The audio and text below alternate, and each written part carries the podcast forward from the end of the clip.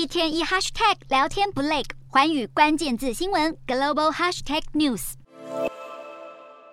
南加州各地下起雨来，甚至还起雾，伴随强阵风。一场大风暴正向南加州移动。根据美国国家气象局，最大的阵雨将在八号到来，多个地区已经发布山洪预警。潮湿天气伴随着寒冷的白天和黑夜，气温会降到摄氏十五度左右。预计要到九号晚上才会转为干燥天气。随着北半球进入冬天，气温逐渐下降，但在今年夏季六月到八月的三个月是有记录以来欧洲最热的三个月份。异常高温导致欧洲大陆出现从中世纪以来最严重的干旱，各地森林野火频传。